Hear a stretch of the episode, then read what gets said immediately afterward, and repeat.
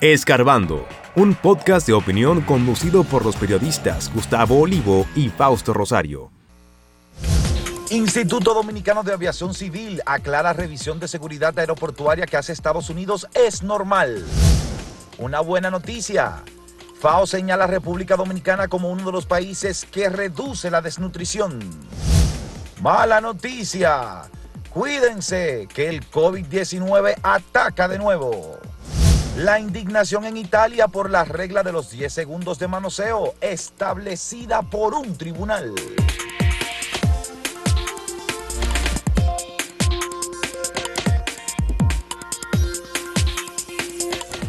Estamos acostumbrados a que en, varios, varias áreas de servicio que tienen que ver con asuntos o de viaje o de seguridad, Estados Unidos se arroga el derecho de poner notas eh, a veces se la han puesto a ellos también, pero les gusta eso, decir, bueno, en tal país se violan derechos humanos, por ejemplo, en tal país eh, la democracia no cumple con los preceptos de libertad, etcétera, o tales elecciones entendemos que no fueron limpias, en algunos casos ellos callan, aunque haya escándalo en unas elecciones, si quien gana o si quien se queda en el poder es un gobierno eh, afín con la política exterior estadounidense.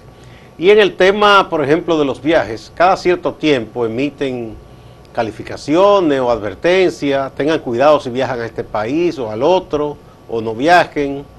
Y recientemente eh, hubo una noticia que preocupó a mucha gente aquí en República Dominicana porque hablaba de una inspección de la Agencia Federal de Asuntos eh, de Aviación de Estados Unidos, Aviación Civil ha dicho entonces el director del Instituto de Aviación Civil de República Dominicana, Héctor Porchela, que es una situación rutinaria, si se quiere. Eso también se había dicho desde el Ministerio de Defensa. Eh, estos países se acogen a una especie de calificación de categoría 1, 2 y eso. Yo comentaba ayer, eh, Jesús, eh, que de hecho a México, que lo situaron en categoría 2, eh, México no ha visto mermado su turismo, que México es eh, la primera potencia turística eh, en, el, Caribe sobre todo, ¿verdad? luego estamos nosotros en República Dominicana, no ha mermado. Estados Unidos suele poner esas cosas, a un asterisco, no es que no nos preocupe, pero al mismo tiempo no es como para que se piense que hay un hecatombe, que hay un desastre eh, entonces el, director del IDAT, Héctor Pochel, ha dicho, bueno, esto es una situación normal, si cada cierto tiempo ocurren esas cosas. Porchela también indicó que ellos llevan preparándose para este tipo de revisión alrededor de dos años y también se desligó un poco de la situación que había pasado en 2007 cuando esta institución o este organismo internacional se hizo una auditoría para verificar la calidad de los vuelos y de la aviación en ese sentido. Entonces ellos han dicho que esto, como dice Gustavo, es totalmente rutinario, lo que le da un poco más de tranquilidad a la gente que ya cuando se había dado esta noticia había empezado a especular una serie de situaciones que realmente no se corresponden. Bueno, pues eso es como cuando ocurre lo de los derechos humanos. En una ocasión China le respondió diciendo, ah, bueno, este es nuestro informe de derechos humanos sobre Estados Unidos y señaló los casos de abusos cometidos en Estados Unidos por agentes policiales o, ciudadanos a los cuales se les habían eh, violado sus derechos en un asunto judicial, por ejemplo, eh, o algún asesinato policial. Esas cosas le fueron señaladas a los Estados Unidos que acostumbra, como digo, a poner nota. Es como el caso de las drogas. Recuerdo que en una ocasión, cuando estaba el presidente Danilo Medina, unos periodistas le preguntaron, mire, que hay un informe que dice que República Dominicana es un puente para el narcotráfico. Y Danilo, un poco incómodo, respondió, bueno, si nosotros somos un puente, Estados Unidos es una avenida de 10 carriles para las drogas. Y es verdad. Tenía razón el presidente Medina entonces porque ellos viven hablando de que, ah, de tal país viene la droga, pero si va esa droga a Estados Unidos, porque allá tienen a millones de consumidores eh, habituales y una cantidad de esos millones de consumidores que son eh, adictos dependientes, incluso muchos irrecuperables ya. Entonces, una política hipócrita muchas veces de poner notas a otros y no ponerse sus propias notas, eh, ¿verdad? Como dice en lenguaje bíblico, ver la paja en el ojo ajeno y no la viga en el propio. Así mismo, pero definitivamente esperemos que República Dominicana en esta en esa evaluación salga positiva porque nosotros también tenemos que considerar o tener en cuenta que nuestro gobierno está haciendo las negociaciones para un tratado de cielos abiertos con el gobierno de Estados Unidos que beneficiaría muchísimo el turismo dominicano en doble vía. Entonces, este, esta revisión, dependiendo de los resultados que tenga, nos puede servir de argumento para poder, eh, digamos, materializar o concretizar un, un, tratado que ya el gobierno se ha cansado de decir que esté en la fase final, sin embargo, no vemos ninguna intención Más bien, más que como para el turismo directamente, es para que las aerolíneas dominicanas tengan oportunidad de beneficiarse del mercado estadounidense.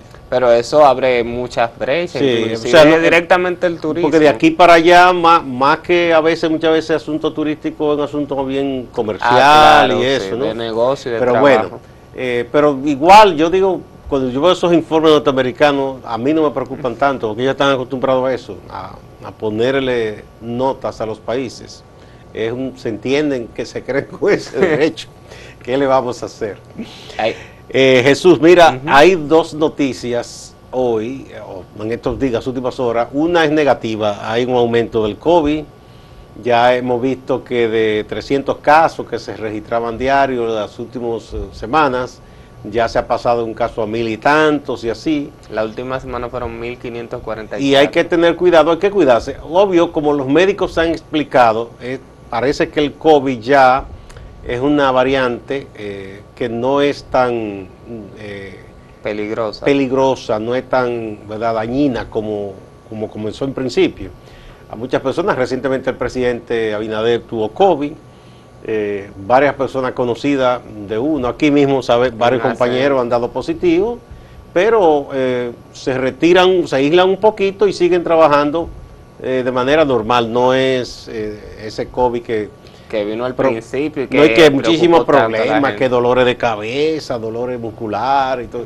Ya es más suave la cosa. Sí, definitivamente, como han dicho las autoridades, el COVID se está comportando como un virus endémico, es decir, que eh, es prudente que nosotros en esta temporada nos cuidemos porque incide en esta temporada, el verano y también el invierno, las infecciones o enfermedades respiratorias tienden a aumentar entonces, como ya el COVID se está comportando de esta manera, evidentemente vamos a tener un repunte en los casos. Más en esta época, por el calor y las lluvias, eh, suelen incrementarse los casos de dengue, por ejemplo. Exactamente. Y hay que cuidarse de todas esas cosas porque puede ser que sean eh, episodios leves, ¿verdad? Enfermedades que no sean tan dañinas, pero si usted tiene alguna precondición, eh, es lo que dicen los médicos ahora respecto al COVID, una precondición que es un diabético, una persona con hipertensión, eh, un sobrepeso ya que sea mórbido, todo eso,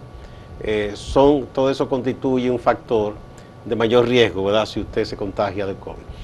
Hay una noticia positiva, es que la FAO, que sabemos que es una agencia de la ONU, ha dado un informe en el cual dice que República Dominicana es de los escasos países que ha reducido la desnutrición Quiere decir, que la gente no solo es que ha comido eh, de manera habitual, sino que se ha alimentado más o menos bien, porque a veces no es que tú comas mucho o poco, eh, sino que, que comas de manera balanceada, ¿no?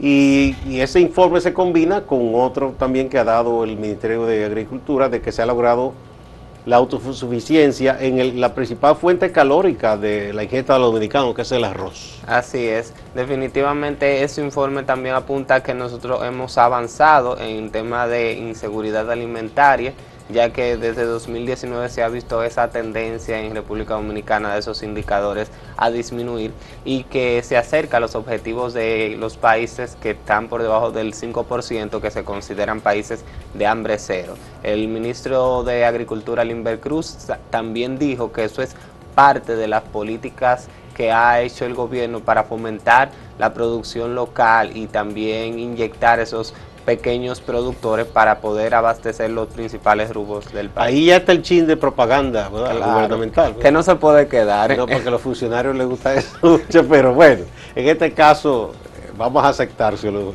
porque como ha habido un logro evidente, que ¿verdad? ahora tendríamos que entonces, para que eso se, se vea más, bajar un poco la inflación para el tema del acceso a los alimentos, pero ya... Ese es un tema, sí, que ha- se ha venido un poco estabilizando y reduciéndose, pero que no se siente de inmediato. No Bien. se siente de inmediato. Vamos a la primera pausa y vamos a presentarles a ustedes el sondeíto de hoy.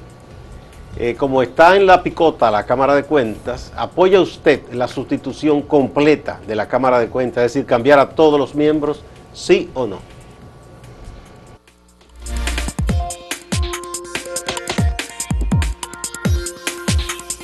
Si quieres anunciarte en este podcast, escríbenos a podcast.acentotv.de.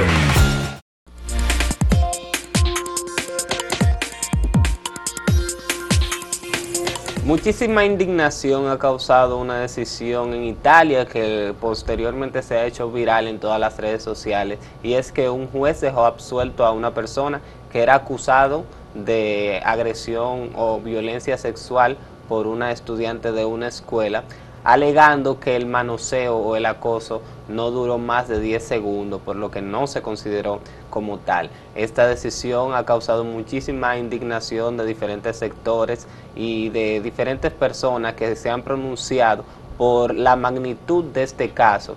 Incluso el mismo, la misma persona que fue acusada de esta situación había admitido que sí había cometido el hecho y en la corte pero la- el juez evidentemente le dio esta decisión que no ha causado para nada ninguna, eh, digamos, ese sentido de justicia que ha apelado la sociedad italiana en ese sentido.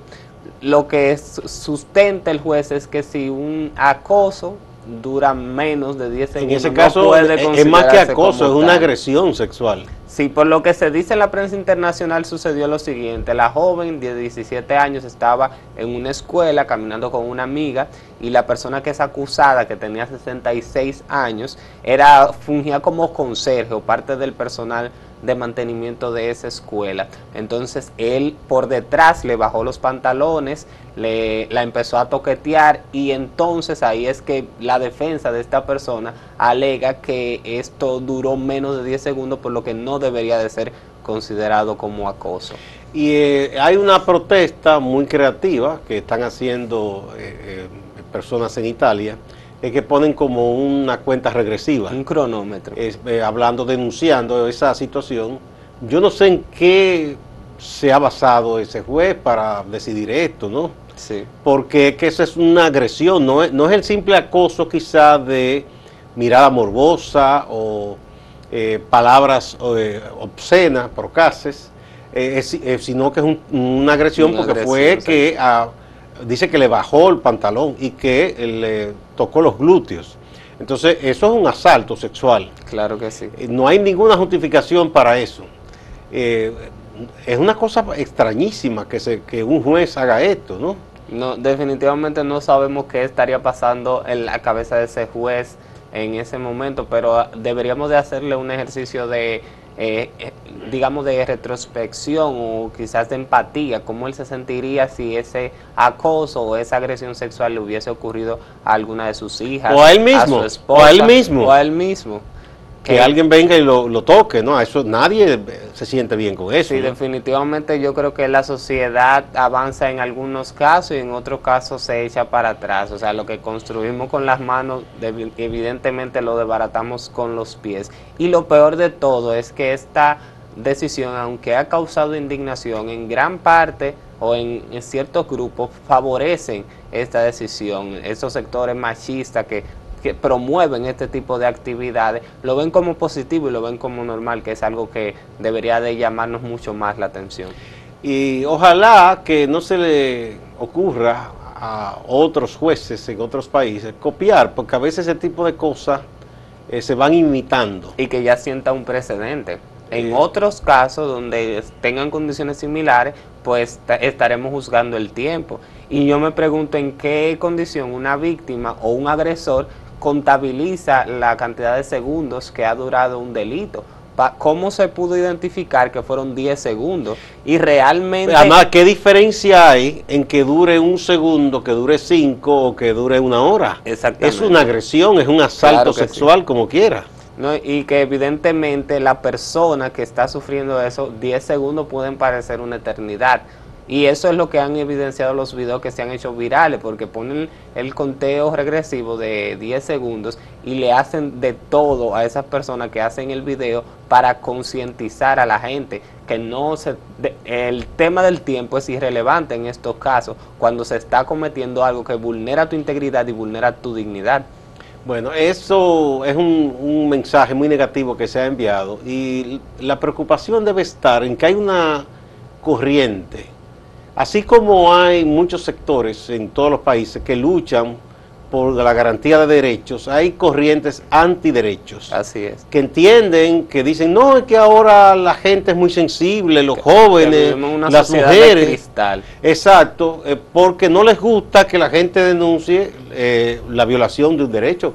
No les gusta que se denuncie el acoso, no les gusta que se denuncie eh, a veces las ideas de expandir odio contra diversos grupos, es decir, contra las mujeres, contra la comunidad LGTB, contra eh, alguna etnia, contra los migrantes.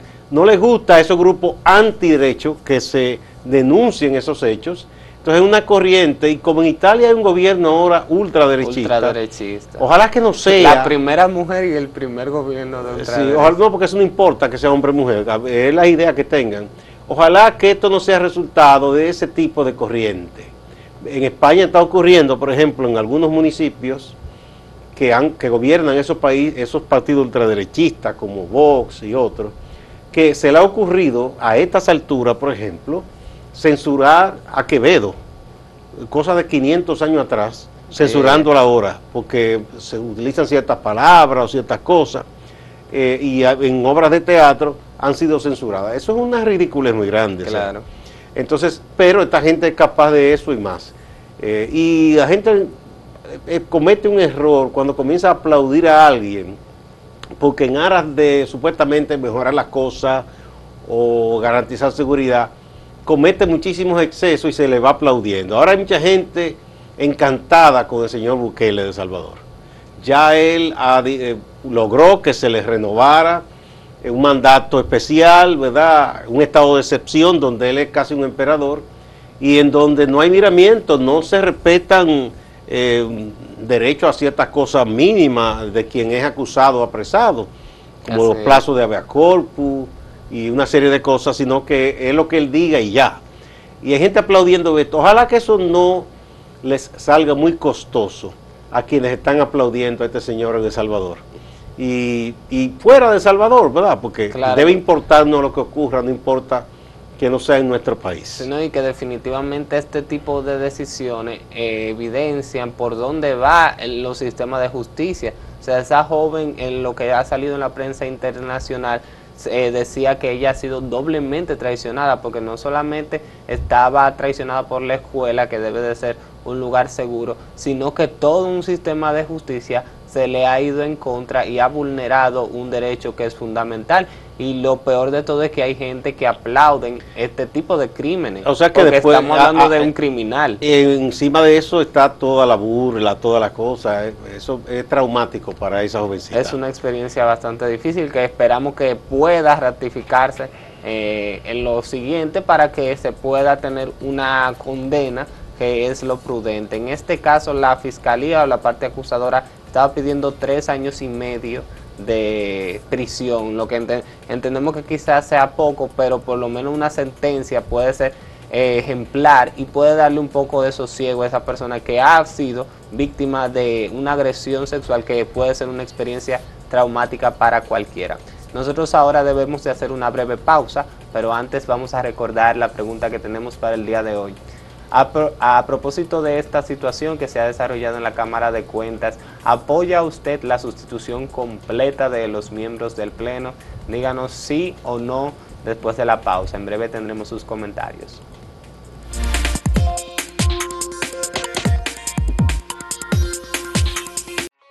Síguenos en redes sociales, arroba acento diario y arroba acento TV.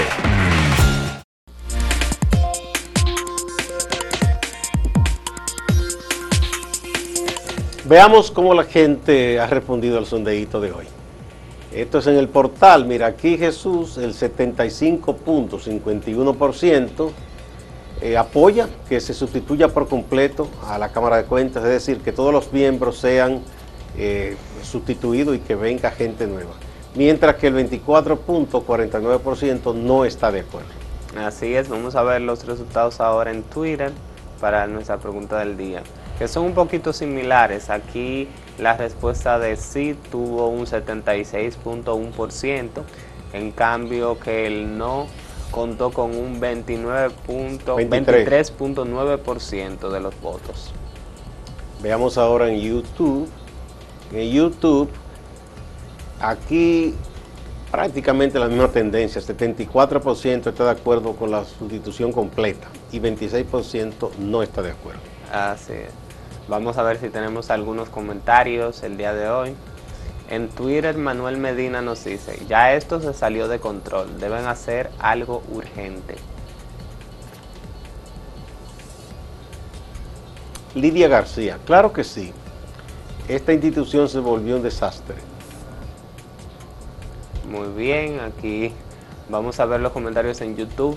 Alejandro Paez 7298 nos dice, Claro que sí, esa cámara de cuentos hay que sustituir todos y nombrar verdaderos titulares que trabajen claros, defensores del pueblo y no de políticos.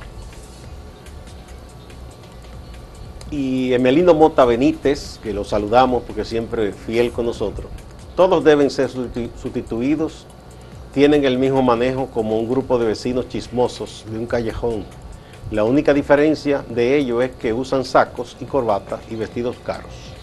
Bueno, vamos a ver otro de los comentarios que tenemos.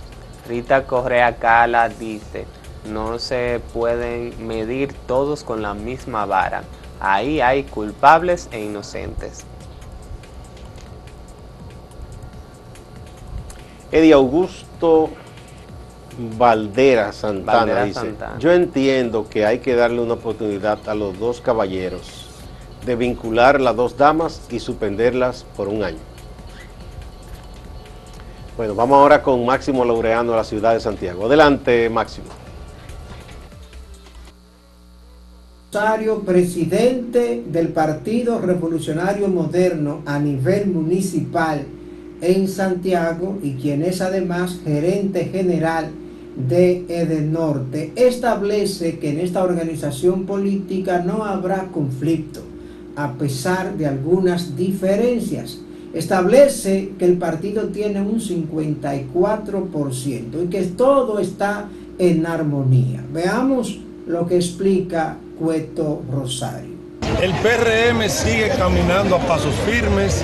El fin de semana estuvimos recibiendo en la provincia eh, Espaillat al actual alcalde, al buen amigo eh, Cabral, y así han estado llegando ayer en Ato del Yaque, se juramentó un grupo de ex dirigentes del Partido de la Liberación Dominicana, entre ellos unos regidores, y el PRM está listo y preparado para la encuesta. Todos tienen derecho a participar. A nadie se le ha coartado su derecho. Ni a Muy bien, Rodríguez, el próximo alcalde de esta provincia de Santiago. El PRM tiene un 54%. La obra de gobierno del presidente Luis Abinader, para la impronta del compañero Ulises, su trabajo como legislador, su trabajo al frente de Proindustria y la unidad del PRM aseguran que la alcaldía va a ser rescatada.